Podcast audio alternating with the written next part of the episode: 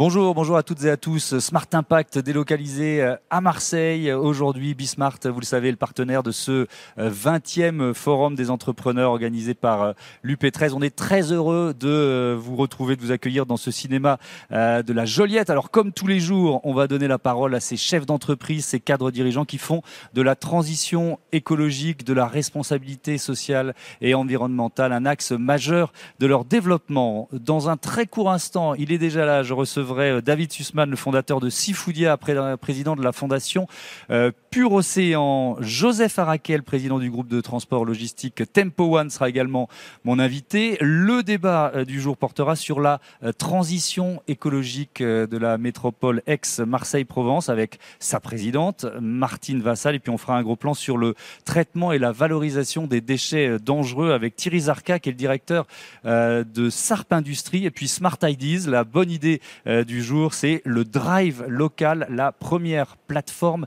de e-commerce de proximité. Je recevrai Frédéric Ponce, qui est cofondateur et partenaire euh, du Drive Local avec Ops Group. Voilà pour les titres, c'est riche, vous l'avez compris. C'est parti pour Smart Impact.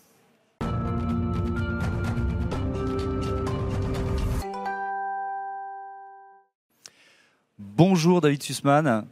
Bonjour. Bienvenue, heureux de vous accueillir dans cette émission et merci de nous accueillir à Marseille. Hein. C'est un bonheur d'être ici. Évidemment, vous êtes donc le président fondateur de euh, Sifoudia. Vous distribuez, vous vendez les produits de la mer depuis 1996 euh, et vous euh, présidez également la fondation euh, Pure Océan. Il y a une question d'actu. On est vraiment en plein dedans. C'est ce plan de relance qui a été annoncé par le ministre, le premier ministre hier. 30 milliards pour la transition écologique. Qu'est-ce que vous en attendez vous de ce plan de relance comme entrepreneur, évidemment. Ben, c'est une formidable nouvelle parce que la rentrée a été difficile pour tous les entrepreneurs, hein, cet après-Covid et puis euh, ce semi-confinement euh, mm. et une certaine angoisse quand même qu'on retrouve auprès de toutes les entreprises et les chefs d'entreprise se posent des questions. Et là, c'est un véritable bol d'air. On nous parle de 100 milliards, dont 30 milliards pour euh, justement cette transition écologique. Et dans tous les secteurs, on va aussi pouvoir investir. Et donc, euh, je sais que dans notre entreprise et je sais d'autres, on s'est mobilisé, on s'est dit, OK, qu'est-ce qu'on peut finalement faire aujourd'hui? Les taux sont bas, on peut être accompagné aujourd'hui par euh, les banques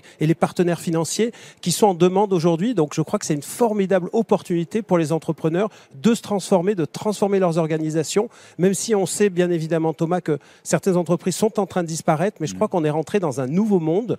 Et ça, c'est un accélérateur dans le nouveau monde et c'est une bonne nouvelle. Mais alors, on va prendre l'exemple concret de, votre entreprise. Sifoudia, c'est 60 000 tonnes vendues chaque année, une activité qui couvre 60 pays, 5 continents, 180 millions d'euros de, de chiffre d'affaires. Qu'est-ce que vous allez transformer? Vous êtes déjà en train de vous transformer depuis des années, j'imagine, mais que, quelle opportunité vous allez saisir? Oui, tout à fait. On est en pleine transformation et je crois que les entreprises qui n'évoluent pas, qui se transforment pas, qui ne se digitalisent pas, qui n'innovent pas, mm. encore une fois, sont vouées à disparaître. Mais là, ce qui s'est passé cette année, je crois que c'est un, c'est un choc, c'est une révolution.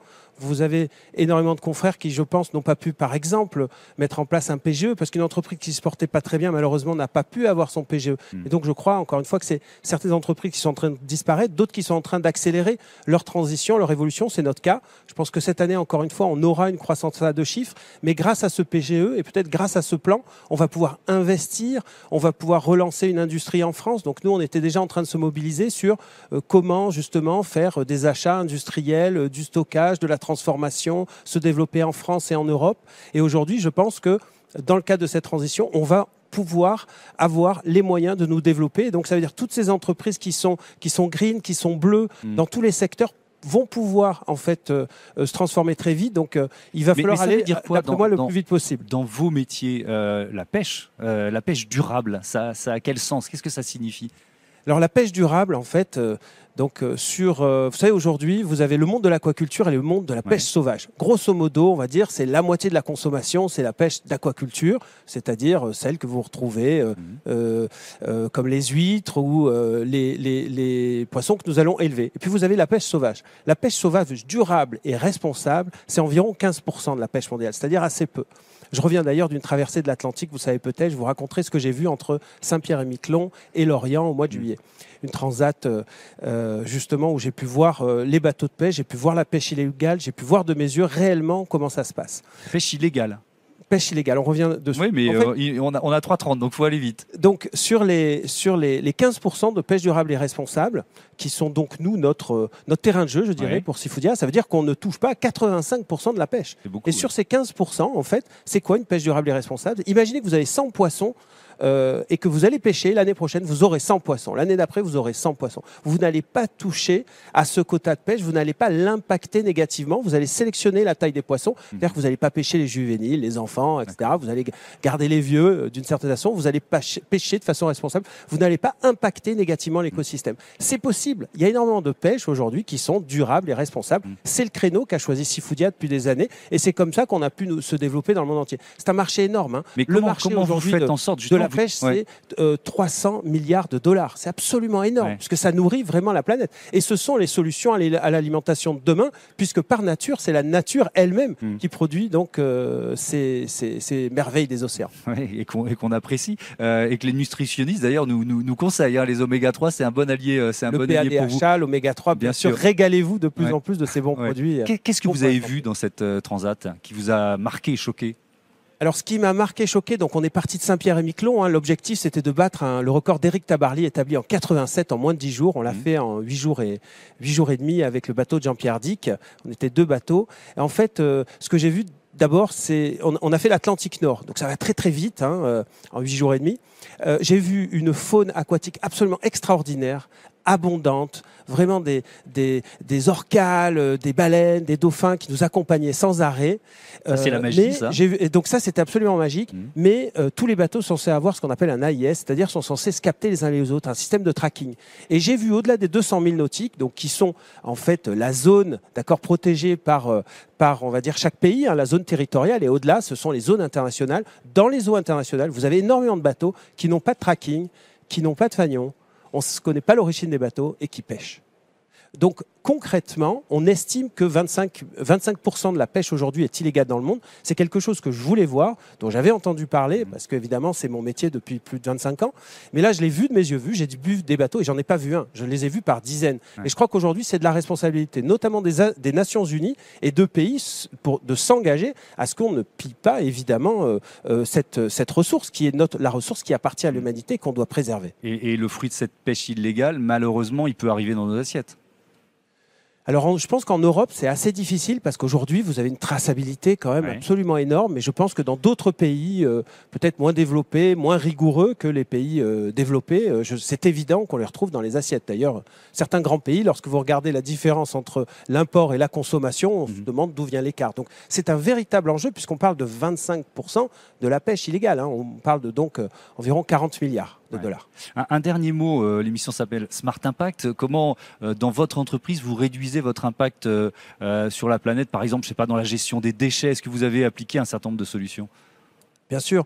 Euh, tout d'abord, la gestion, par exemple, du plastique. Alors déjà, en interne, on n'a plus de plastique. Alors j'espère encore qu'aujourd'hui, au salon des ici, euh, au salon des entrepreneurs, on aura avec euh, avec l'UPE 13, on n'aura pas de plastique. Pour l'instant, j'en ai pas vu, mais je crois que c'est essentiel, par exemple, de gérer le plastique soi-même, c'est-à-dire avoir des gourdes et le gérer autrement. Et ensuite, bien évidemment, aussi, nous, c'est dans toutes les matières. C'est-à-dire que ce qu'on essaye de faire au niveau de l'emballage, c'est avoir des plastiques qui sont plus durables, encore une fois, et responsables, des emballages On essaie de le réduire. Grosso modo, c'est moins 15% par an environ ce qu'on arrive à réduire.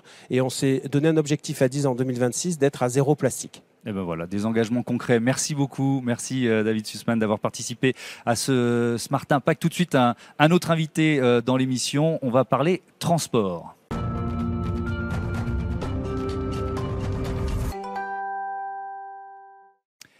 Bonjour Joseph Arakel. Bonjour. Bienvenue dans Smart Impact. Euh, heureux de vous accueillir. Vous êtes le président de Tempo One. C'est un groupe de euh, transport logistique, un consortium qui regroupe 20 euh, sociétés. qui sont vos principaux clients? Donnez-nous une idée de votre activité. Alors, ce sont des multinationales comme les Tonga Yavanas, comme Continental Manufacturier, comme Euromaster.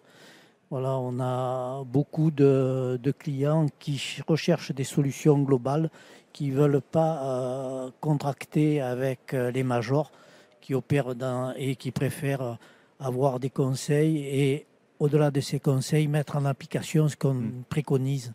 Donc on est concepteur de solutions pour ces grands de boîte.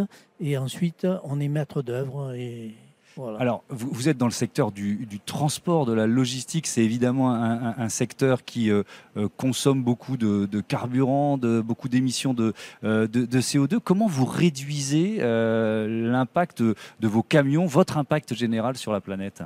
Alors, d'abord, si on reste dans le carburant gazole, ouais. il y a beaucoup d'économies qui sont réalisées par des nouvelles technologies. Ensuite, il y a la formation des conducteurs pour limiter la consommation. Et ensuite, il y a des nouveaux, il y a, il, y a, du gaz qui arrive. Et là, on en est à l'ère de l'hydrogène. Donc, il y a des tests qui sont faits. Donc quelque part, on est en mutation. Donc vous transformez la, votre flotte de, de, camions au fur et à mesure, c'est ça? On, on, essaie, on essaie en particulier. Et l'électrique, quand c'est des circuits très courts, donc parce qu'il y a un problème d'autonomie, de, donc, euh, mais euh, il y a une prise de conscience globale qui fait que euh, au-delà euh, de la consommation de, de carburant, c'est un comportement hmm. qu'il faut changer. Donc, euh... Oui, quand vous dites formation des chauffeurs, euh, ça nous concerne nous aussi. Hein. On, peut, on peut tous faire attention à notre façon de, euh, de, de, conduire. L'électrique, le, c'est quoi? C'est pour le, le, dernier ou les derniers kilomètres oui, que la solution électrique est la plus adaptée? oui, C'est des tournées environ à peu près de 50 kilomètres. Voilà, donc euh, proximité entre un dépôt et, et, des destinataires, des circuits très courts. Mmh. Parce que euh, l'autonomie de la batterie ne permet pas de faire euh, voilà, de, de, de grandes tournées. Mmh. Est-ce qu'on peut euh, densifier les livraisons? En préparant l'émission, j'ai lu cette, cette formule densification des livraisons. Ça veut dire quoi? Ça veut dire essayer de faire en sorte que euh, les camions s'éparpillent pas un peu partout? Alors, c'est plutôt la massification. La massification, c'est le regroupement pour un même destinataire de plusieurs envois. Donc là, euh, il faudrait que certains égaux soient dépassés et que on arrive à fédérer des, livraisons communes, mais euh, chacun tient à livrer son client. Donc là, il y a encore du chemin à faire, on n'est pas prêt. on voit que les mentalités sont, sont assez longues à, à, à faire euh, évoluer. Sur le conditionnement des produits, ça aussi, c'est un thème dont on peut parler euh, quand on évoque le transport logistique, parce qu'il y a des palettes, il y a des, des films Voilà. plastiques. Est-ce que vous réussissez à, à, changer les comportements, à réduire là aussi votre impact? Alors, il y a le système de location de palettes, Mhm. mais le pire, c'est la palette perdue. Donc, qui crée vraiment du déchet, non seulement la palette, mais le film plastique qui, est, qui emballe tous ces cartons et les cartons. Donc, il y a, il y a, il y a vraiment une réflexion à mener euh, sur, on parlait de la consigne du verre, on en a parlé, donc là aussi, la consigne du carton ou d'un emballage spécial qui soit recyclable. Mm. Donc là, c'est un travail en cours ou vous réussissez déjà à commencer à le faire? Ce sont des réflexions. Ce sont des réflexions. Est-ce que quand, quand vous, euh, vous pensez à votre impact sur la planète, le vôtre et ceux de vos partenaires, parce que vous travaillez avec énormément de partenaires, est-ce que vous vous rendez compte que pour certains, c'est encore un non-sujet ou alors au contraire, tout le monde se dit il faut s'y mettre, il n'y a pas le choix? Euh, oui, effectivement, je pense que c'est un niveau de conscience. Il y en a, et, et naturellement, on, on, évolue. Et heureusement, donc pour certains, c'est pas prioritaire, pour d'autres, c'est primordial. Donc, euh, ben, il faut que l'œuvre fasse son temps, mais c'est une prise de conscience qui va au-delà du carburant, au-delà des déchets. Mmh. Vraiment, il y, a, y y, toute une politique de, de, de réutilisation à, à, à, mettre en place parce que euh, le gaspillage, c'est quelque chose de, de, vraiment de révoltant. Et comment réutiliser quelque chose qui peut euh, ne plus servir à quelqu'un, mais être utile à, à un autre. Et là, on a développé une application là-dessus sur le réemploi. Donc, euh, avec une société qui s'appelle Smart Future, euh, l'idée, c'est de réemployer euh, des choses qu'on voudrait jeter avant que ça aille à la déchetterie. On le poste sur cette application et si quelqu'un en a besoin, avec la certitude que ça va pouvoir être utilisé et que c'est pas, on n'est pas là pour euh, déverser dans une déchetterie. Voilà, c'est donner une seconde vie et puis signaler aussi quelque chose qui a été jeté sauvagement. Mais moi j'aime bien parce qu'on est dans des dans des solutions, on est dans du concret, on est dans du positif. Et puis grâce à vous, j'ai passé un bon été. Hein, c'est puisque vous êtes quoi la porte d'entrée en Europe des tongs à Havaianas, c'est ce que vous disiez tout à l'heure. Oui. oui, tout à fait, tout à fait. Donc nous sommes le logisticien. nous avons deux entrepôts, un de 26 000 m2 à Fos-sur-Mer où on reçoit des conteneurs qui viennent du Brésil et on distribue sur toute l'Europe du Sud, c'est-à-dire euh, France, euh, Espagne, Portugal et mhm. Italie, et un second entrepôt de 12 000 m2 dans le nord de l'Europe, à, Liège, et là, on distribue euh, bien sûr les pays du Nord et l'Allemagne, euh, l'Angleterre qui est un gros consommateur de tongs. mais pourquoi les Anglais n'auraient pas le droit de mettre des tongs Oui, tout à fait. Non, mais c'est que le temps s'y prête moins, mais peut-être dès qu'il y a un rayon de soleil. Ça, fait longtemps qu'ils ont décidé que le temps n'était pas un sujet. Merci beaucoup. Merci euh, Joseph Araquel, c'était passionnant. À bientôt, j'espère, sur Bismart. Tout de suite, comme promis, notre débat sur la transition écologique dans la métropole marseillaise.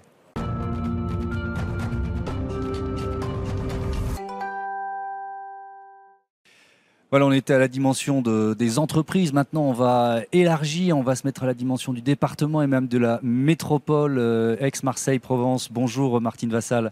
Bonjour. Bienvenue, vous êtes la présidente du département des Bouches-du-Rhône et donc de, la métropole. À vos côtés, euh, Thierry Zarka, bonjour. Bonjour. Bienvenue à vous aussi. Vous êtes le directeur général de Sarp Industrie, leader en Europe pour le traitement et la valorisation euh, des déchets dangereux. Je commence par une question d'actualité. ce matin, Barbara Pompili, la ministre de la transition écologique euh, annonçait donc euh, confirmait, détaillait le, plan de relance et les 30 milliards destinés à, la transition écologique. Elle disait il y a une mesure qui peut aller très vite, c'est euh, ce sont les bâtiments publics, ceux de l'État et ceux des collectivités locales qu'on peut transformer pour qu'ils soient moins gloutons en énergie. Est-ce que vous, vous avez déjà là en tête des bâtiments que vous pourriez, dont vous pourriez améliorer la performance énergétique? Alors, ça fait un moment déjà que nous travaillons sur la problématique euh, énergétique dans sa globalité et je veux dire sur l'environnement avec un grand E, mmh. euh, puisque moi j'ai pris la présidence du conseil départemental en 2015 et la présidence de la métropole en 2018. Et donc dès mon arrivée en responsabilité, euh, nous avons lancé des initiatives qui permettent d'aider à la transition écologique et à la préservation du territoire aussi, puisqu'il y a une urgence environnementale. On n'avait pas tellement conscience de cette urgence il y a quelques années, mhm. euh, mais là aujourd'hui, ben, il faut qu'on fasse euh, attention euh, à notre air, à notre eau, à notre environnement, et bien entendu, les bâtiments, nous nous finançons de manière importante les restructurations de bâtiments à titre écologique. Et puis, vous savez, les, institutions que je préside, on a on fait à peu près un milliard cent d'investissements par an au niveau bâtimentaire, mhm. au niveau investissement global en tout. Euh, donc, ce qui fait que oui, effectivement, donc on est ravi que dans le cadre du plan de relance, euh, l'environnement soit, euh, soit, soit doté. Mhm. Nous espérons également que la mobilité sera aussi dotée parce que nous, sommes, nous avons un territoire qui est très en retard sur la problématique des transports en commun.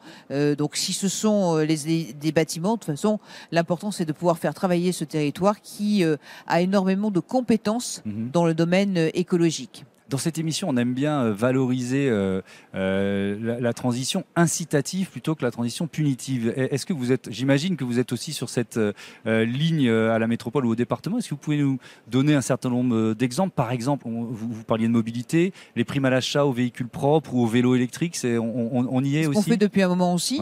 Donc nous donnons une prime de 5 000 euros. Donc on a déplafonné la prime pour que bien ça puisse aller en complément de l'aide gouvernementale, mhm. ce qui a permis de booster sur le territoire la vente de véhicules électriques, où il y a une progression dans la qualité, euh, notamment la durée de vie des batteries. Donc, euh, de plus en plus de personnes utilisent euh, ces, ces, possibilités. Donc, c'est 5000 euros, 400 euros pour un vélo. Est-ce que le, la, sortie de confinement a boosté le vélo électrique ici à Marseille Mais c'était déjà quelque chose qui fonctionnait. Le vélo électrique, oui. Les voitures, ça faisait un moment. Et nous avons rajouté également une prime sur la problématique des chauffages. Parce que nous avons, eh bien parce que nous avons euh, constaté que lorsque vous avez une cheminée sans insert, eh bien les euh, tous les particules qui sortent dans l'air sont beaucoup plus nocives euh, que lorsqu'il y a un insert. Donc mmh. nous faisons une participation de 1000 euros par installation d'insert sur sur une cheminée. Donc oui, nous avons cette volonté de préservation environnementale et également aussi par rapport à l'agriculture. donc pour nous l'environnement, moi j'ai fait un plan commun environnement environnement environnementale sur la métropole et sur le département, parce que c'est extrêmement transversal. Ça touche tous les domaines. C'est pas uniquement que le tri, bien sûr, c'est indispensable, mais c'est aussi le mode de vie. alors justement, on va parler des, déchets avec vous, euh, Thierry Zarka, euh, Sarp Industrie, euh, filiale de Veolia, c'est ça 2800 collaborateurs dans plus de 75 sites en Europe, plus de 10 000 clients industriels, 4 100 000 tonnes de déchets traités, de déchets dangereux. Quand on parle de déchets dangereux, déjà, c'est quoi? Alors oui, les déchets dangereux, ben, on en a tous à la maison. En fait, les pots de peinture, les, le white spirit, les débouches éviers, les engrais pour les plantes, les désherbants, les aérosols, tout ça, tous ces produits qui ont un pictogramme de danger, inflammable, corrosif, etc., ben, ce sont des produits dangereux. Et donc, quand ça devient des déchets, ça devient des déchets dangereux. Mmh. Et donc, on les dépose à la déchetterie. Ça fait partie des déchets que je collecte. Et chez les industriels, finalement, on retrouve la même chose des cols, des vernis, des hydrocarbures, des solvants, des acides, des bases. Voilà, ce sont tous ces déchets chimiques qui sont essentiellement dangereux pour l'environnement et parfois aussi pour la santé. Est-ce qu'il y a une dimension euh, de défi technologique à, relever dans vos métiers? Parce que c'est bien, c'est bien gentil de dire OK, on a des déchets dangereux, on va les recycler, mais il faut trouver la solution. Alors oui, évidemment, c'est notre raison d'être. En fait, euh, notre métier est assez jeune. Il est né en 1975 lorsque le premier texte de loi euh, est paru pour interdire de déposer ces déchets n'importe où. Mmh. Et donc, on, on, a créé un métier avec des usines performantes qui sont là pour pas faire de transfert de pollution euh, et donc éliminer et ou valoriser euh, ces déchets euh, dans les meilleures conditions possibles. Les technologies, évidemment, depuis 1975, ont énormément évolué. On a des performances environnementales tout à fait remarquables dans nos usines. et on, a donc notre raison d'être, c'est d'éviter, évidemment, un transfert de pollution. Et donc, on est là pour préserver l'environnement d'un risque de pollution industrielle. Euh, et de pérenniser également l'activité industrielle. C'est euh, notre mission. Mais ça veut dire qu'il y avait des déchets qui n'étaient pas recyclables et qui le sont devenus. Quand vous parlez de valorisation, par exemple. Oui, tout à fait. Euh, au, départ, lorsque le métier est né, on, ne savait faire que de l'élimination, en quelque sorte. et les technologies évoluant, on a développé des des méthodes euh, de tri, euh, des méthodes euh, industrielles, des, usines qui nous permettent aujourd'hui de valoriser en valorisation matière un certain nombre de, déchets. Donc avec des déchets hydrocarburés, on fait des combustibles de substitution. Avec des solvants, on les régénère pour leur donner une seconde vie, des plastiques. de l'iode, des métaux rares.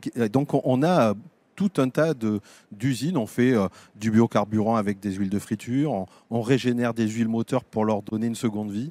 Donc on, construit des usines entièrement dédiées à ces valorisations. -là. Et j'imagine qu'il y a pas mal d'entrepreneurs qui n'imaginent pas qu'il y a une valorisation possible de, leurs déchets. C'est quand même une mécanique intellectuelle qui est, assez fascinante de, passer d'une contrainte à une, à une valorisation. Euh, Martine Vassal, on, est encore malheureusement dans, cette crise sanitaire et économique. Hein. on, le voit avec les, les mesures de, euh, de barrières qu'on respecte tous euh, euh, ici. Ça a un impact économique majeur et, à long terme, mais c'est aussi peut-être une occasion à, saisir, notamment en matière de relocalisation. ça fait partie des, des projets qui sont les vôtres sur le plan alimentaire. Vous en avez dit un mot tout à l'heure, mais ce plan alimentaire territorial, c'est quoi? Euh, oui, cette crise euh, qui est quand même euh, exceptionnelle et qu'on espère ne jamais pouvoir revivre, mhm. euh, nous a privés de nos libertés. Ça a été d'abord une crise sanitaire, c'est une crise humanitaire, une crise sociale et une crise bien sûr économique. Euh, donc aujourd'hui, il faut qu'on bah, on rebondisse. Donc oui, vous avez raison, il faut continuer à faire attention, à porter des masques, à se faire mhm. tester, à garder les gestes barrières parce qu'il faut qu'on change nos modes de vie. Donc nous, nous avons, nous avons la chance d'avoir sur notre territoire un territoire où il y a des espaces euh, où il y a, euh, nous sommes premiers producteurs de fruits et de légumes en France, euh, et donc avec, c'est un peu, un peu le grenier de la France qui est ici, donc avec aussi une volonté de, de développer les projets alimentaires, notamment dans les centres urbains, parce que c'est vrai que quand on fait, quand on a des villes où eh bien, on fait venir des produits de l'extérieur, on peut aussi trouver d'autres solutions, donc sur des toitures, sur des murs végétaux. Ça, réduit les transports, ça réduit le nombre de camions sur les routes. Planter les arbres. Moi, mm. je, de, chaque fois que nous avons fait des, aménagements sur des aménagements sur l'espace public, eh bien des, des plantations d'arbres qui sont faites. je crois qu'aujourd'hui, il faut que c'est important de pouvoir développer aussi l'agriculture urbaine euh, pour mieux manger, euh, pour manger plus équilibré. Et puis, euh, c'est ce que je fais moi. J'ai en charge, j'ai la chance d'avoir en charge les collèges sur ce territoire. Et dans les collèges du département, eh bien, nous mangeons les fruits et légumes de saison. Donc, il faut apprendre aussi aux enfants que bien, on peut pas manger tous les fruits et tous les légumes à tout moment. Et puis, les changer un petit peu des frites, des pâtes et du riz. c'est pas forcément facile. Pas forcément facile, mais c'est important. Donc, c'est un combat collectif. L'alimentation mm. est très importante. La production est très importante. Il faut, euh, nous incitons nos habitants à acheter du local. Et eh ben voilà, merci beaucoup, merci à tous les deux d'avoir participé euh, à ce Smart Impact euh, ici en direct de Marseille. On a encore quelques minutes pour vous présenter la start-up du jour. On va parler e-commerce de proximité.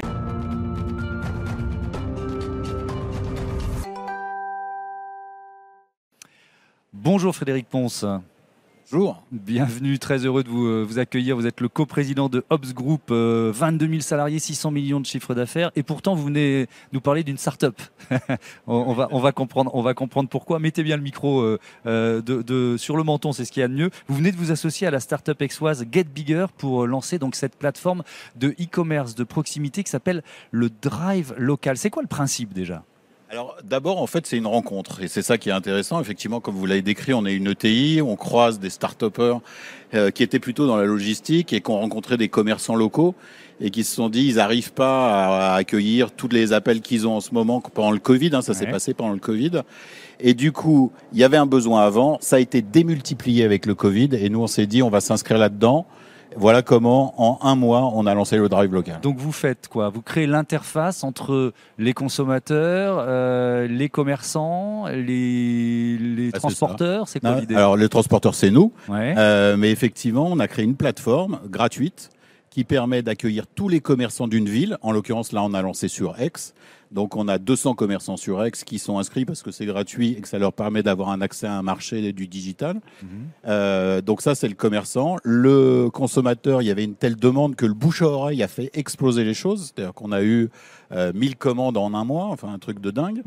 Et nous, derrière, effectivement, on livre le consommateur parce que ça, c'est notre métier. Colis Privé étant euh, le premier opérateur privé en France de livraison de B2C. Donc, on livre pour les, tous les grands e-commerçants. Mais du coup, on met ce service aux besoins des petits commerçants locaux. Est-ce que c'est aussi un moyen de, lutter ou en tout cas de, euh, de contrecarrer le réflexe Amazon? Alors, on contrecarre pas parce qu'Amazon est notre premier client. C'est aussi d'ailleurs notre actionnaire à 20% sur le privé. Donc on contrecarre rien, mais on, va plutôt bien s'entendre. Ce que je crois, c'est qu'il n'y a pas une expérience réussie, en particulier sur la livraison de produits alimentaires très significative. Il y a beaucoup, beaucoup ont essayé et c'est pas très successful. Ce qu'on a réussi à faire là, c'est on s'adresse à des consommateurs locaux avec des commerçants locaux. Ça veut dire que le stock est local, on livre juste à côté, à 5 km autour, et on pense que c'est une formule vraiment gagnante. Alors ça démarre euh, dans les Bouches du Rhône, mais l'ambition elle est nationale? Alors, pour être complètement transparent, 1000 commandes pendant le Covid, post-Covid, ça a un peu réduit, ça a carrément réduit même. D'accord. Donc moi je fais un appel aux consommateurs, rappelez-vous que vous avez eu besoin de vos commerçants locaux quand vous étiez confinés. Mhm. Euh, ne retournez pas tous majoritairement acheter dans les grandes surfaces. Mhm. Continuez à acheter local. Et si vous continuez à acheter local, nous, on va étendre ça dans toutes les grandes villes. Merci beaucoup. C'était concis et c'était passionnant. Merci, beaucoup. Frédéric Ponce.